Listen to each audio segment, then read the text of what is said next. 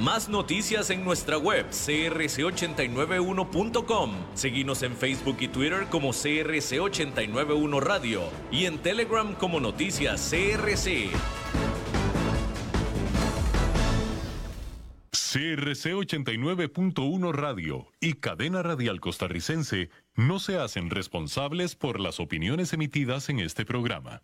Es claro que estás escuchando un anuncio publicitario. Sin embargo, aquí están los hechos. De cualquier forma que se mida la calidad, el porcelanato es cuatro veces más resistente a la cerámica. Y si querés comprar porcelanato a precio de cerámica, solo hay una opción, y es Porcerámica, número uno en porcelanatos. Tiendas en Lindora y Coyol, porcerámica.com. Transcomer, puesto de bolsa de comercio, presenta a las 5 con Alberto Padilla.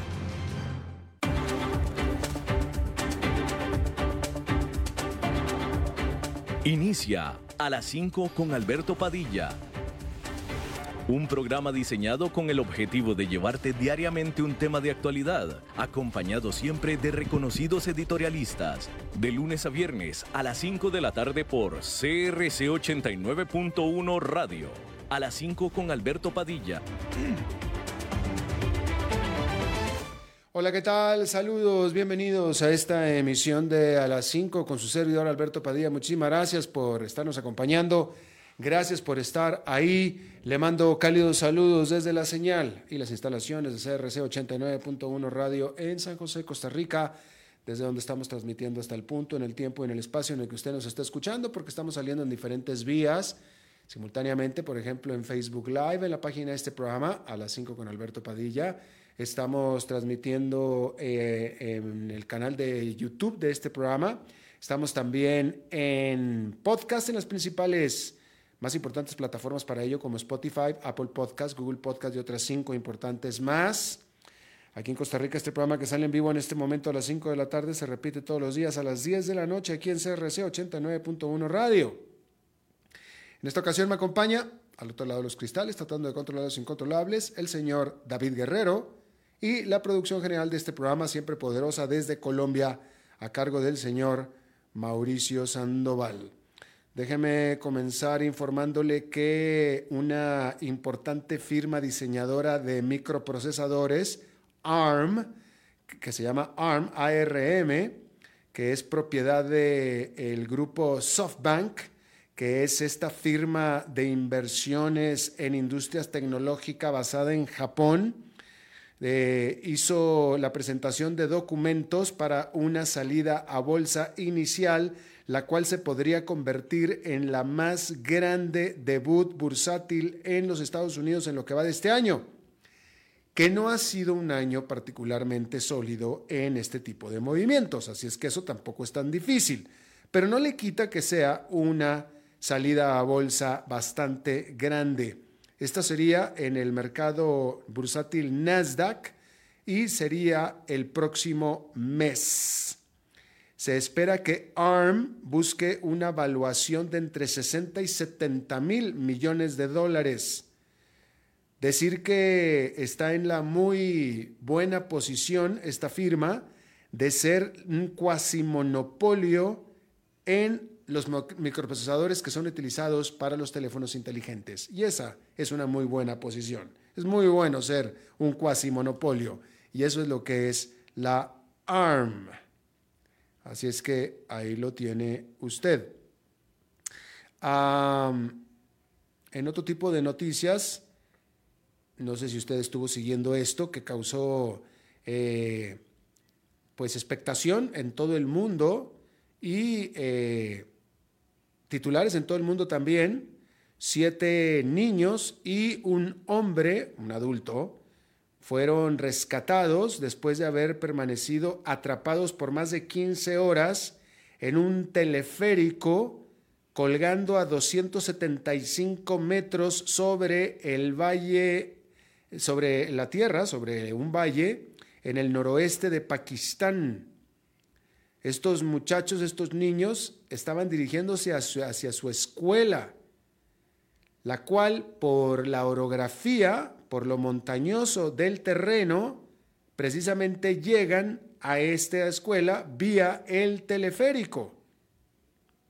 O un eh, eh, es un teleférico, pues en todo fin práctico es un teleférico, 275 metros de elevación, quedaron atrapados.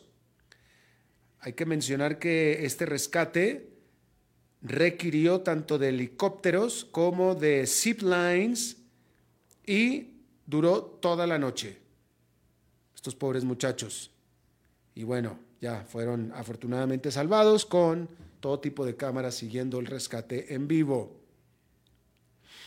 Bueno, un abogado de nombre John Eastman, que es uno de los abogados de Donald Trump y que fue acusado en Georgia junto con Donald Trump por tratar de cambiar el resultado de la elección presidencial de 2020 en Georgia, lo mismo en todo el país, pero esto es en el caso de Georgia en particular, él se entregó a las autoridades estatales.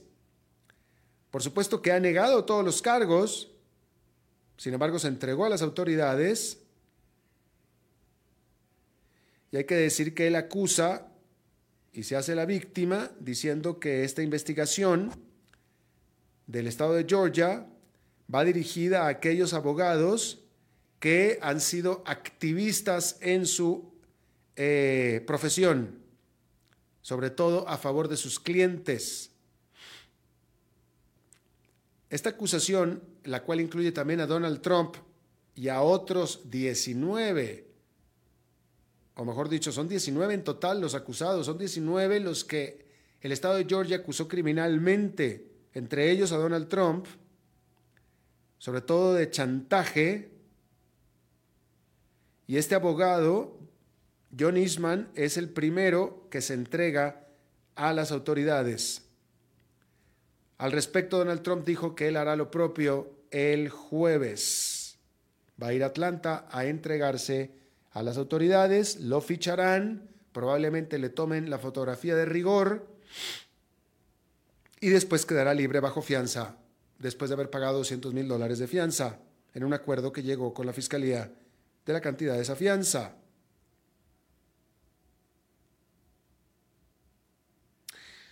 Eh,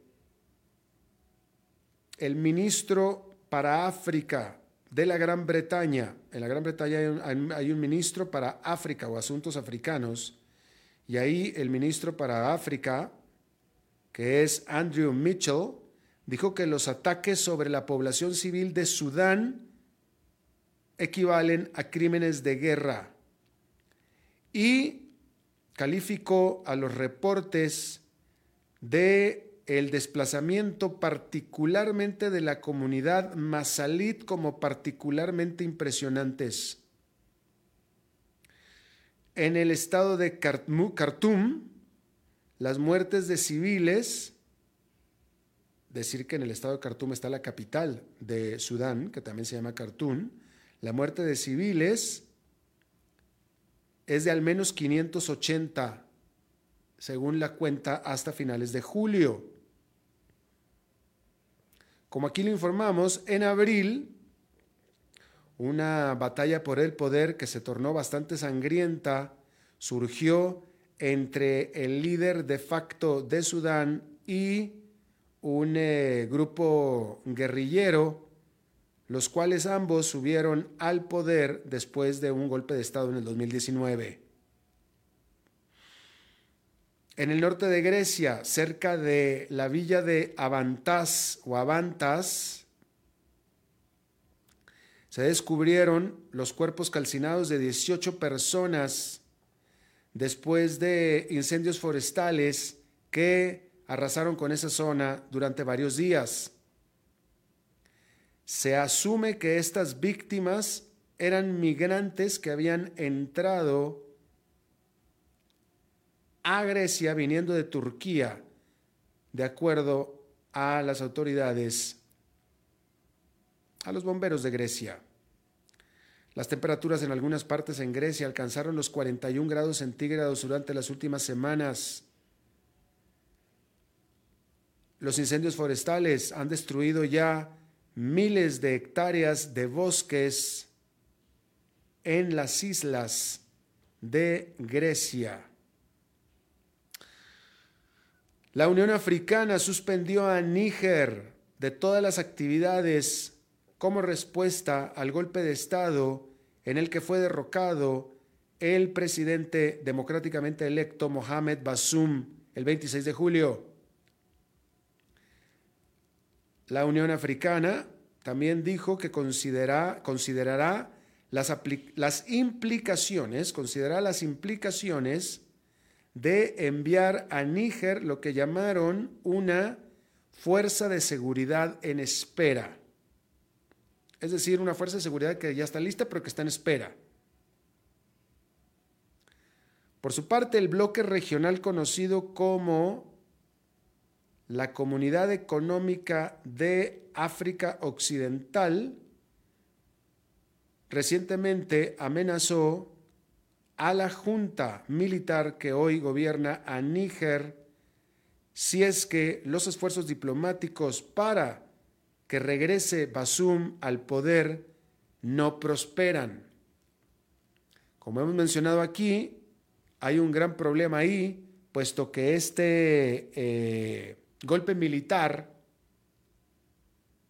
tuvo todo el apoyo militar, todo el apoyo popular que el presidente Basum carecía.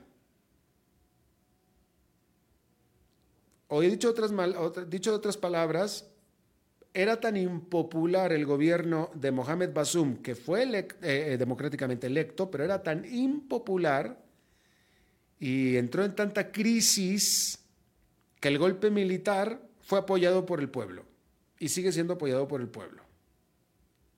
Y esto hace que la Junta Militar se embalantone y en lugar de irse al contrario, está amenazando, bueno, ya lo está haciendo, ya lo hizo, con cárcel por muchos años multianual al presidente derrocado. Ni siquiera era para que lo sacaran, lo mandaran fuera a que se exilie en algún lado. No, está en la cárcel y lo van a enjuiciar para meterlo y, hundirlo y fundirlo en la cárcel. Envalentonada la, la Junta Militar por el apoyo popular. En el último gran dato que comprueba que la economía de China está en grandes problemas, hay que decir que en las ciudades chinas el desempleo entre los jóvenes de 16 a 24 años es del 21% en las ciudades chinas. El desempleo entre los que tienen 16 a 24 años es del 21%, un desempleo de dos dígitos, un gran gran desempleo, una gran tasa de desempleo. Y bueno, eh, este martes en Johannesburgo, Sudáfrica, comenzó la cumbre de los famosos BRICS y fue la decimaquinta cumbre de estos famosos BRICS, que son este club. BRIC es el acrónimo para Brasil, Rusia, India, China y Sudáfrica. Ahí están, BRICS. Que brick en inglés también son ladrillos, es un ladrillo, es un brick. Y bueno, BRICS son Brasil, Rusia, India, China y Sudáfrica. Ahí los miembros de los BRICS famosos aspiran a ser considerados como rivales dignos del G7, que es este grupo de las siete economías democráticas más grandes del mundo. Decir que este grupo de BRICS contiene el 41% de la población mundial, desde el momento en el que está China e India ahí metidos, ya tienen el 41%, o sea, gran parte de la población mundial. Sin embargo, producen la no despreciable cantidad, pero sin embargo mucho menor,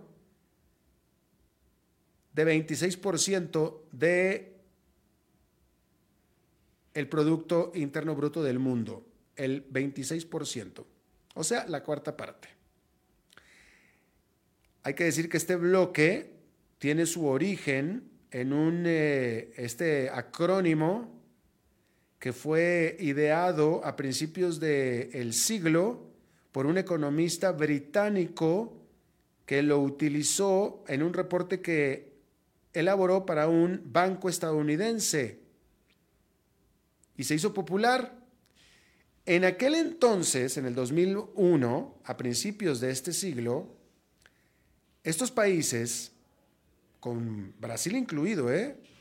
Brasil, China definitivamente, la India y Rusia y también Sudáfrica, tenían una perspectiva económica bastante buena, realmente bastante buena. Por eso se le puso este acrónimo de BRIC, que de nuevo significa también ladrillo, señal de fortaleza, de dureza. Por supuesto que eso fue a principios de este siglo, fue en el 2001. Veinte años después la cosa se desdibujó por completo. Brasil se fue para abajo, Sudáfrica se fue para abajo, Rusia ni se diga, y más o menos sobreviven bien India y China. Pero ellos de todos modos pretenden estar y quieren ser comparables y justos. Digo, comparables y juntos, juntos. Un problema aquí es que algunos de esos países no son democráticos. Y pues es un problema, ¿verdad?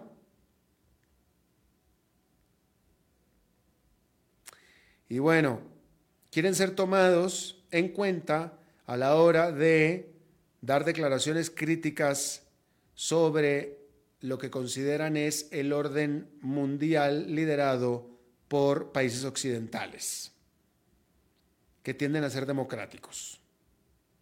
Porque pues China no es democrática, ¿verdad? Rusia tampoco es democrática. Y ahora, pues está en el aire si acaso pueden ellos realmente crear un orden alternativo, ¿verdad? Primero que nada, a diferencia del G7, estos cinco miembros del BRIC, de los BRIC, son bastante diferentes entre sí, tanto política como económicamente. Y por tanto, tiene una división interna muy importante sobre el futuro del propio grupo. Porque, por ejemplo, Rusia y China, que son países no democráticos, quieren que este bloque sea más grande, crezca y traer más países para poder criticar más a los Estados Unidos y antagonizar más a los Estados Unidos. Mientras tanto, la parte, la ala o la parte democrática de los BRICS, que son Brasil, India y Sudáfrica, apoyan más bien neutralidad diplomática y no quieren crecer más, no quieren que se añada más países. Así es que pues ahí está, problema de origen importante. Y es tan importante este problema de origen y esta división que hace precisamente que los BRICS no tengan el poder que ellos desearían tener que el G7 sí tiene porque ahí sí tienen mucho en común el G7, comenzando con que son democracias, pero aparte también economías bastante liberales y prósperas, por tanto. ¿Sí? Y con otro problema también importante. Uno de los presidentes, porque esta, esta fue una reunión cumbre, y uno de los presidentes del BRICS no solamente no estuvo presente en Sudáfrica, sino que ni siquiera puede salir de su país, que es Vladimir Putin.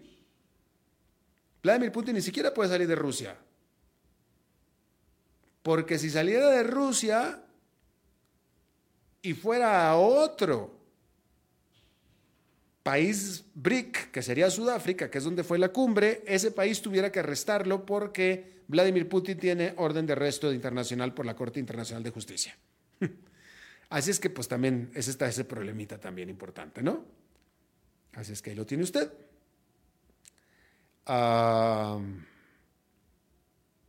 y bueno, hay que decir que este martes también una Corte Federal en el estado de Texas estuvo considerando una eh, moción que presentó el gobierno federal de los Estados Unidos para forzar al estado de Texas a que remueva una barrera que colocó a todo lo largo del río Bravo, en México se llama el río Bravo, en Estados Unidos es el río Grande, que es el río que divide la mitad de la frontera entre México y Estados Unidos, sobre todo la mitad que pertenece a todo el estado de Texas todo el estado de Texas, desde El Paso hasta el Golfo de México, que son miles de kilómetros, la división fronteriza es el río Bravo. Del paso hacia el oeste, es decir, hasta el Océano Pacífico, eh, la, la frontera es una línea terrestre. Pero hacia el este es el río Bravo, el río Grande famoso. Y el estado de Texas puso una barrera flotante sobre el río en medio de todo lo largo del río Bravo. ¿Sí? El Departamento de Justicia, es decir, el gobierno federal, argumenta que esta barrera, estas boyas, unas boyas flotantes, van en contra de lo que se conoce como la ley de ríos y muelles al obstruir el paso de un gran río. Eso es lo que argumenta el Departamento de Justicia de los Estados Unidos. Sin embargo, el gobernador de Texas, Greg Abbott, republicano, populista, él contraargumenta que Texas, su estado, tiene la autoridad soberana de defender su frontera contra un terrible enemigo que es México. Estas boyas o esta barrera son parte de lo que se le conoce la operación Lone Star. El estado de Texas se le conoce como el estado de la estrella solitaria, Lone Star. Y esta es la operación Lone Star, que es una campaña que el, que el gobernador Abbott lanzó en el 2021 para detener a migrantes y drogas en la frontera, para que no entren en la frontera desde México. Ahora, por supuesto que no es la primera vez que un Estado de la Unión Americana trata de tomar a la política inmigratoria a sus propias manos. Ya Arizona había desmantelado una barrera fronteriza que había sido elaborada con contenedores de carga en enero pasado bajo presión del gobierno federal. Y bueno, ahora con esta iniciativa de Texas, pues se espera que no vayan a terminar este tipo de iniciativas en el futuro cercano, sobre todo porque en general los gobernadores de Texas, en general, a diferencia de los de Arizona, o los políticos de Texas, pero definitivamente los gobernadores del estado de Texas, a diferencia de los políticos en Arizona, eran bastante amigables con los mexicanos o amigables con México. En general todos, ¿eh? George Bush, hijo, fue gobernador de Texas y era tremendamente amigable con México él. Todos los gobernadores de Texas, de, cualquier partido, típicamente eran bastante amigables con México, excepto este Greg Abbott. Y muchos lo hacían porque Texas es un estado muy mexicano muy mexicano. San Antonio, Texas, es la ciudad con más porcentaje de población mexicana de todos Estados Unidos, mucho más que Los Ángeles. Pero bueno, ahí lo tiene usted. Mire este dato que yo quería eh, eh, compartir con usted. Yo no soy experto en este tema, pero vi este dato y quería compartirlo, a ver usted qué pensaba. En América Latina no se habla mucho acerca de las enfermedades mentales. Pero lo que es una realidad es que, y, este es un problema, y, pero esto, esto, se lo expongo a usted para que usted me dé su opinión, ¿sí? Eh, la realidad de las cosas es que, eh, específicamente en América Latina, no sé si usted está de acuerdo conmigo, uno, no se habla mucho de las enfermedades mentales y por tanto, y esta es mi opinión, hay muchísima gente en la calle con enfermedades mentales que deberían de al menos ser tratados, estas personas, ser tratados. O sea, hay muchos entre nosotros que tenemos, vamos a, voy a hablar en plural, que tenemos enfermedades mentales y que nos hacen eh, sociópatas en muchos casos, pero eh, socialmente, marginalmente funcionales, pero que sin embargo seguimos funcionando, que seguimos andando en la calle y simplemente se nos cataloga, y mire que me estoy incluyendo por, por, por, por ser eh, empático, pero, o sea, se nos cataloga como, ah, es que es una persona difícil, es una persona complicada, es, ay, ay, pero sin embargo es tremenda condición y eh, problemas emocionales y mentales que tiene. Pero en América Latina no, no, no, no, no, no vamos muy profundo en este estudio de lo que son trastornos mentales. Y hay gente, mucha gente, parientes de nosotros, padres, madres, hermanos, amigos, que andan en la vida normalmente, que tienen tremendo problema mental no tratado y que tienen todo tipo de problemas sociales, profesionales y etcétera, que muchas veces se derivan en alcoholismo y en otras cosas, pero pues simplemente los catalogamos como que no, pues es que es alguien muy especial. Este, es alguien difícil, alguien complicado, cuando en realidad es tremenda condición mental no diagnosticada y que debería ser diagnosticada.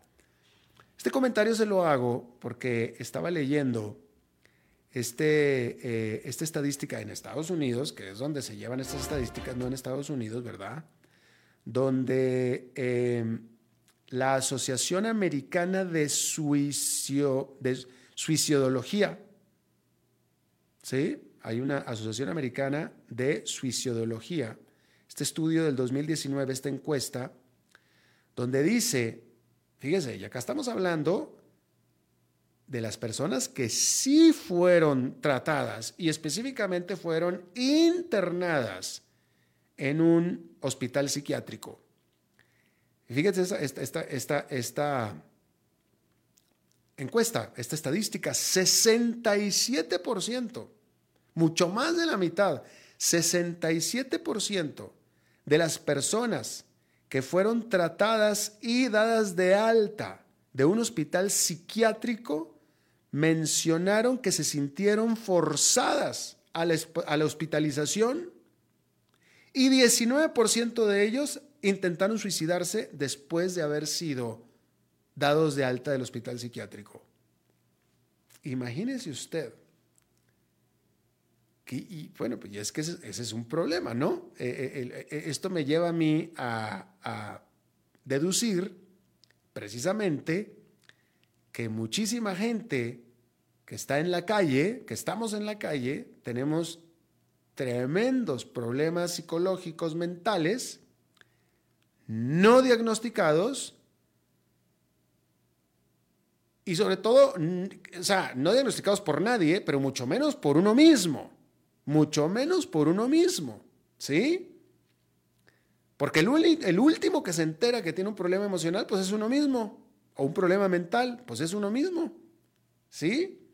Y entonces es muy difícil que alguien diga y acepte, hostia, tengo un tremendo problema, déjame, voy a que me diagnostiquen y si es necesario que me hospitalicen. Pues no, no sucede, no sucede. Y eso es un problema, me parece a mí, no sé usted qué piense. Ese es un problema. Porque de nuevo, o sea, hemos de pensar que las personas que están en un hospital psiquiátrico es porque necesitan estar en un hospital psiquiátrico. ¿Usted está de acuerdo? Digo, sobre todo porque hubo doctores profesionales que determinaron, sí, esta persona sí necesita estar en un hospital psiquiátrico, pero el problema es que el 67% de ellos se sintieron obligados. ¿Sí? O sea, tú estás enfermo, tienes que ir a un hospital. Es, es más, déjame se lo pongo de otra manera. Cuando uno mismo, cuando se siente mal físicamente, que tiene mucho dolor, que se siente demasiado mal, uno mismo puede llegar a decir, ¿sabes qué? Intermen en el hospital, por favor, estoy muy mal. Del estómago, de la espalda, de la pierna, de lo que sea. Pero eso es cuando es un problema físico. Cuando es un problema mental, evidentemente no. y ese es un problema. Porque 67% de las personas que estuvieron en el hospital psiquiátrico y salieron dadas de alta, el 67% dijo, me, forza, me obligaron a estar aquí. Y si estuvieron ahí es porque claramente lo necesitaban. Ahora, lo que me lleva a otro punto, imagínense cómo tiene que estar alguien para que ya la gente diga, tú tienes que irte al hospital aunque no quieras. Tienes que irte al hospital psiquiátrico. Eh, típicamente sería, me quiero imaginar yo, usted me diga, ah, usted, si usted tiene experiencia en esto, pues usted me dirá, típicamente tiene que ser, me parece a mí, es decir, para que alguien lo obliguen a que se vaya al hospital psiquiátrico, tiene que ser alguien que ya definitivamente es peligroso, violento.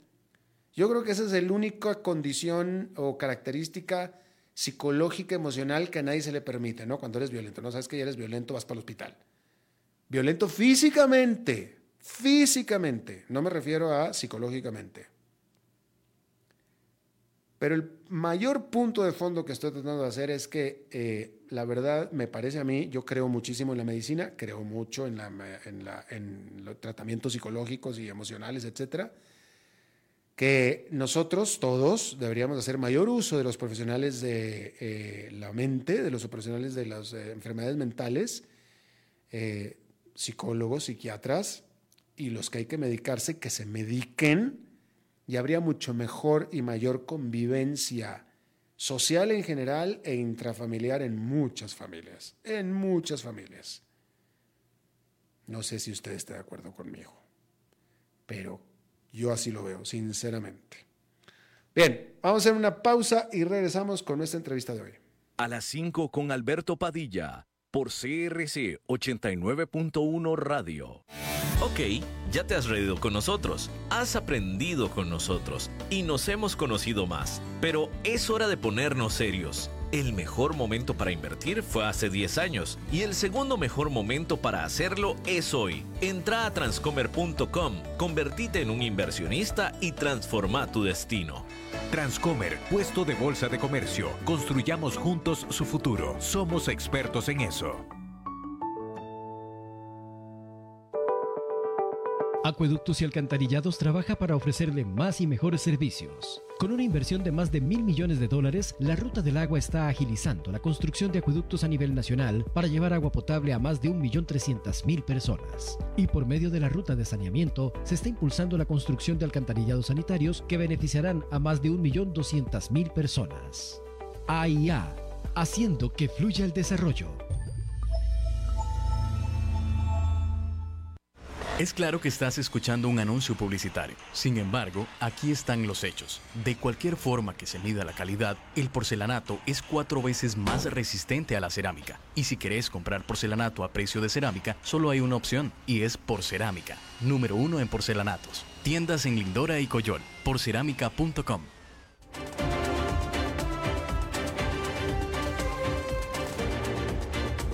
Seguimos escuchando a las 5 con Alberto Padilla.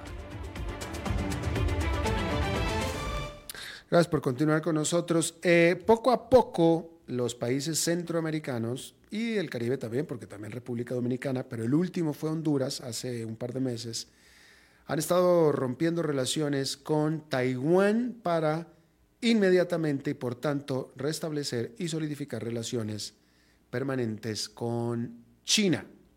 Si usted tiene relaciones con Taiwán, no puede tener relaciones con China y los países, eh, de nuevo, el último que lo hizo fue Honduras, anteriormente eso lo había hecho República Dominicana. Ahora la noticia es que el Parlamento Centroamericano expulsó a Taiwán y hizo de China como observador permanente. Básicamente rompió cualquier relación con Taiwán. El Parlamento Centroamericano. Está con nosotros Camilo de Felipe, politólogo internacionalista, especialista en China observador de todos estos procesos. Nos acompaña desde Colombia. Camilo, me da gusto saludarte de nuevo. Buenas tardes, Alberto. Gracias. Eh, ¿Cambia en algo? Eh, ¿Hay alguna sustancia eh, en particular con esta noticia de que el Parlamento Centroamericano expulsa a Taiwán a favor de China? Bueno, me parece que es un hecho relevante porque ya empezamos a ver unas una política eh, coordinada a nivel de región eh, frente a China. Em, vemos, pareciera entonces que la región está interesada en una mayor integración con China, em, porque en este espacio se va a permitir un mayor diálogo con Beijing frente a cuestiones de cooperación, eh, de inversión y otros elementos. y uno podría pues hacer varias lecturas de por qué la región está interesada en este acercamiento a, Beijing, en, digamos en detrimento de Taiwán. Yo creo que un, elemento interesante para ver ahí es eh, la distancia que han tomado las administraciones de Trump y de Biden de Centroamérica y cómo China estado, eh, perdón, cómo Centroamérica está usando esta ocasión eh, de nuevo para integrarse a China con financiación, buscando financiación para temas importantes de la agenda social centroamericana, pero al mismo tiempo para llamar la atención de Estados Unidos frente a este abandono, ¿no? sobre todo teniendo en cuenta las tensiones en torno a las eh, políticas migratorias y demás. Entonces uno podría hacer, digamos, un poco a nivel general esta, esta lectura. Y segundo, em, la posibilidad de encontrar en China una nueva fuente de financiación frente a unas dificultades regionales eh, con la deuda, eh, con sus balanzas comerciales y de nuevo de cara a esto con los problemas sociales que enfrenta eh, la región, sobre todo de cara a la pandemia. Claro. A, ver si tú nos puedes ayudar a entender en qué ha fallado Taiwán y cuál ha sido el acierto de China, tomando en cuenta que Taiwán ha sido bastante activo en ayudar económicamente a los países que todavía es decir, Taiwán les ha dicho, básicamente, no me abandones, no rompas relaciones conmigo, ¿qué necesitas? Yo te financio, yo te pago, y etcétera, que es lo mismo que está haciendo China también. Entonces, ¿cuál ha sido el éxito de China en ese sentido y el fracaso de Taiwán? El, digamos, mm, es más, más que un fracaso, es que competir con la China popular es muy difícil, porque los paquetes de inversiones y de cooperación de Beijing eh, son más amplios. Eh, China tiene una capacidad de diplomática, em, eh, digamos, tiene más instrumentos, más frentes, una infraestructura diplomática, digamos, más sofisticada que la que puede tener Taiwán, sobre todo en esta circunstancia.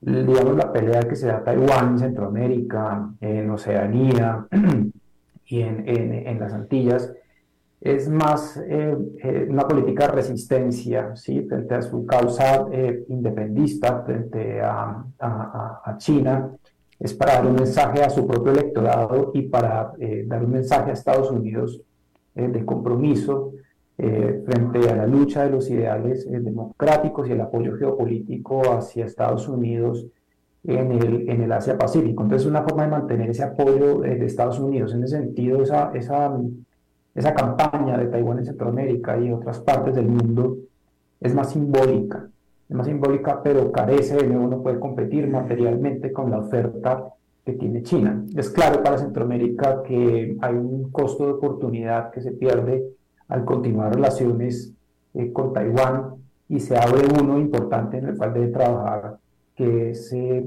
el de las relaciones con China. Claro. Y sin embargo, todavía queda un país eh, centroamericano que permanece con relaciones con Taiwán, que es Guatemala, ¿no es cierto? Y de hecho reafirmó que continuará con estas relaciones, ¿cierto?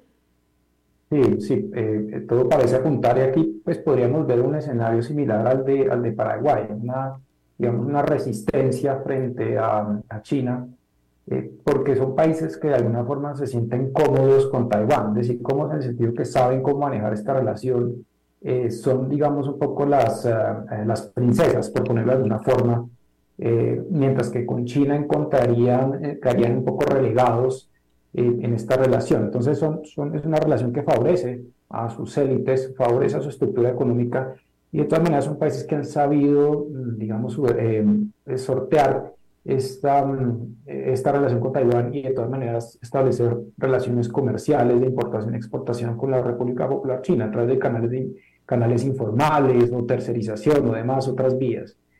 Em, pero cada vez va a ser más difícil, porque va a haber un coste de oportunidad importante que se pierde según China aumenta su presencia eh, no solo en Centroamérica, sino también eh, en Sudamérica a través de inversión, a través de cadenas de valor, etcétera, etcétera. Claro, porque hay que reiterar, me parece a mí que es necesario, es importante reiterar y confirmar que el que se tenga relaciones con Taiwán diplomáticas y por tanto no con China, no significa que no pueda tener un país relaciones comerciales activas, sólidas con China.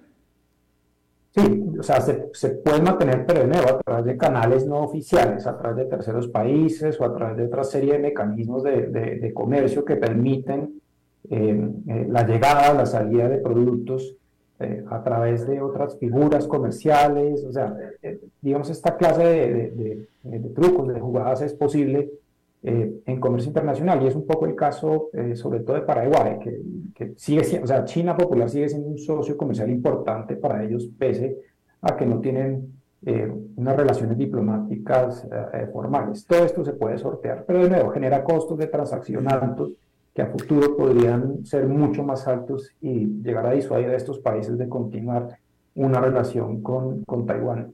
En, América Latina en general, digamos, hay mucho miedo y hay mucho desconocimiento y falta de experiencia con, con la China popular. Hay que tener en cuenta eso. Nuestras élites económicas y políticas no han, no han estado socializadas con la China popular, por lo tanto no saben cómo manejarla. Es algo que hemos venido aprendiendo en los últimos, en los últimos años. Ahora, eh, Estados Unidos tiene relaciones diplomáticas formales con China, no las tiene con Taiwán, pero eso no quita que Estados Unidos sea, antagónico con China y apoye a Taiwán. En esa tesitura, ¿a Estados Unidos intercedido por Taiwán en Centroamérica para tratar de impedir que los países centroamericanos rompan relaciones con Taiwán de alguna manera? Sí, alrededor de la causa de la democracia, que es la carta que está jugando, la carta discursiva que juega Estados Unidos eh, frente a China. Entonces es un apoyo eh, simbólico sobre todo. Ya, interesante. Ahora, entonces, ¿quién queda en el continente americano o en Latinoamérica de, eh, con relaciones con Taiwán? ¿Solamente Guatemala y Paraguay? Guatemala, Paraguay, Belice eh, y países del Caribe, sumado unos cuantos también en, en, Oceanía. sí, pero en realidad son, digamos, países pequeños que están, digamos, inmersos en una tendencia de de, abandono al reconocimiento a Taiwán. Ajá. ¿De dónde viene la iniciativa? Tomando en cuenta que Guatemala, eh, que, pertenece al Parlamento Centroamericano, Guatemala todavía tiene relaciones con Taiwán, ¿de dónde surge la iniciativa esta de romper relaciones a nivel Parlamento Centroamericano con Taiwán? Proviene de, un interés de Nicaragua, fue quien, quien promovió esta iniciativa eh, probablemente eh, como un guiño, un guiño favorable, una, un mensaje favorable a, a, Beijing para atraer mayor inversión hacia el país y bueno, eh, tal vez un poco darle continuidad a las dinámicas de, del canal que se habló en, algún momento, pero pienso que es para, por parte de Nicaragua para poder acelerar esta, esta, esta relación con China y de nuevo obtener financiación de cara a, unos problemas de pago de deuda, unos problemas sociales, mm. encontrar unas, digamos, una fuente de financiación alternativa con eh, restricciones, sí, perdón, con, con, unas restricciones no tan fuertes como las puede obtener eh, de, de, de, la comunidad internacional, ¿no? Teniendo en cuenta pues que Nicaragua es un país eh, que no goza de simpatía en Estados Unidos y en otras partes. Claro. Entonces, es para contrarrestar los efectos negativos que genera la percepción de un deterioro, digamos, del Estado de Derecho en, en, este país. Y China generalmente se percibe como una potencia que va al rescate de este tipo de países. Y eh, pregunta, el, el, el, líder del Parlamento Centroamericano es nicaragüense. ¿Sabemos eso? Eso, eso, bueno, eso es, difícil saberlo, pero aquí, de nuevo. Eh, no, no, lo tenemos confirmado, pues. Sí, quien promueve esto es Nicaragua, de todas maneras, aunque no se sabe, pues, la cantidad de votos, eh, pero aquí quien promovió la iniciativa fue Nicaragua. Claro, claro. ¿Quiere eso, hasta qué punto significa que Centroamérica no apoya, eh, no tiene problema con la falta de democracia en China? Siendo que Centroamérica en general es democrática, a excepción de Nicaragua.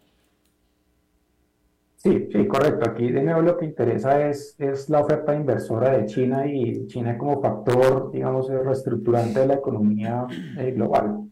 Claro. Eh, es, es, el mal llamado, digamos, pragmatismo, ¿no? Que, que, que han practicado los chinos y que de todas maneras en toda América Latina hemos, eh, hemos aceptado, claro, con, digamos, con, con, ciertas oposiciones dentro de, incluso aquí en Colombia también, eh, eh, ha habido ciertas protestas en el sector de la derecha respecto a, a, la China popular, pero en general no parece ser un factor disuasor para establecer vínculos económicos con China. China es, algo, es una realidad inescapable de todas maneras para, para la región. Claro.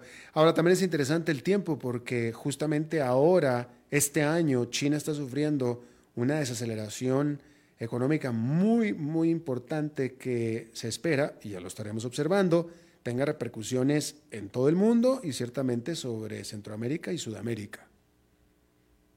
Sí, sí, correcto. Digamos, en este, en este caso eh, preocupa un poco porque en la medida que China deba sanear sus finanzas internas, reestructurar sus empresas de construcción, y solucionar su grave problema de deuda que, bueno, que está a unos niveles altísimos y en una crisis, hasta qué punto esto podría repercutir en los montos de inversión hacia América Latina. Y pues tengamos en cuenta que durante la pandemia ocurrió un escenario similar. China se volcó hacia sí misma y, y, pausó la inversión, los créditos eh, hacia, hacia América Latina. Claro. Camilo de Felipe, politólogo internacionalista, especialista en temas sobre China y política exterior, etcétera. Te agradezco muchísimo haber charlado con nosotros esta tarde. A ustedes, muchas gracias. Hasta la próxima. Vamos a hacer una pausa y regresamos con más. A las 5 con Alberto Padilla, por CRC 89.1 Radio.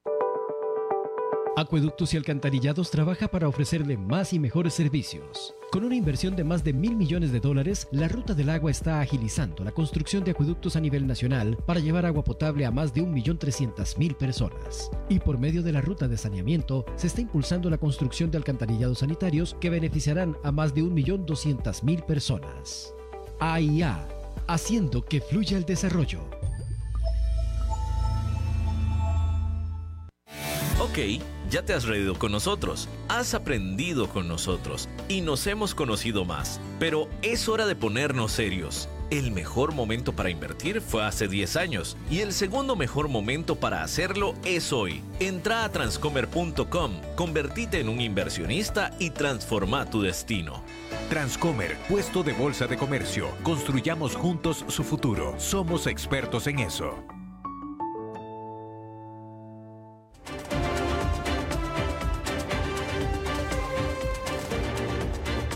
Seguimos escuchando a las 5 con Alberto Padilla. Bueno, como todo buen martes, tenemos la participación, el segmento de nuestro buen amigo y colega Fernando Francia. Fernando. ¿Qué tal, Alberto? ¿Cómo estás? Qué gusto estar en contacto. Un poco tomado de las gripes estacionarias, pero voy bien, voy bien. Eh, igual yo, yo, si me escuchas en la voz, unas alergias terribles. No nos van a reconocer, Alberto, van a decir quiénes son los dos impostores que están hoy. Exactamente. Adelante, mi querido. Bien, llega un día en que simplemente no aguantas más, que lo que le pasa a tu país te mueve el cuerpo, te lleva a hacer algo, sin duda. Y si no estás solo, de un momento a otro mirás al costado y en la plaza sentís el cántico, el grito de protesta, el aliento y el apoyo de miles. Así, en 2015 los titulares eran Así nació la revolución de Guatemala. Eran titulares de 2015. Los periódicos no estaban hablando del 2023 ni de el partido Semilla. El 15 de enero habrá, el, del 2024, habrá un gobierno nuevo en Guatemala.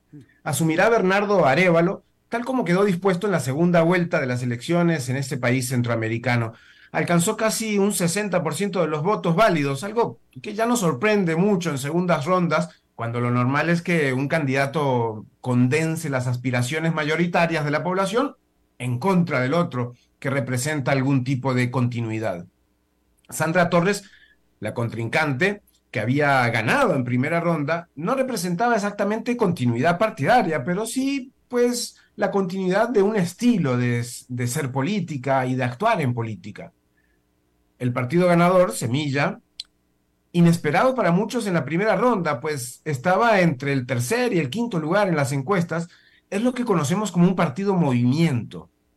No es no es nuevo en el mundo, partidos que a raíz de eventos nacionales generan algún tipo de movimiento que luego se va consolidando en una expresión política partidaria para canalizar el descontento o generar propuestas. Pero al final y al cabo, los partidos políticos son eso, un vehículo para canalizar soluciones para la población a partir de una estructura organizativa que puede alcanzar el poder. Al menos eso dicen las ciencias políticas.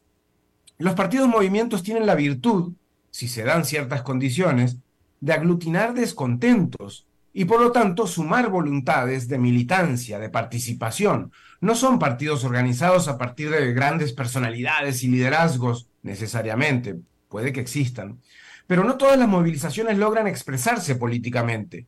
Se necesita un proceso de maduración, de coordinación, una especie de fuego lento, de construcción social, una suma de voluntades para poder llegar a esa conclusión no tienen necesariamente un signo político, aunque es más común encontrarlos en las izquierdas que en las derechas. Allí está Podemos en España, que aunque ya no es el de 2014 y 2018, pues logró colocar un vicepresidente en, un gobierno y otras figuras. Allí está también el más boliviano, que inició con el movimiento de campesinos cocalero de Evo Morales. De alguna manera también lo es Morena, en México, y puede que allí se explique incluso su alta lealtad de cierto sector de la población, no necesariamente solo los menos educados. No es lo mismo partidos movimientos que partidos con numerosos seguidores, mucho menos es partido movimiento igual a populismos, aunque a veces, a veces puedan confundirse. En Costa Rica no se ha dado un caso así realmente, aunque sí hubo movimientos que pudieron tener una expresión electoral, pero no hubo dirigentes a su altura.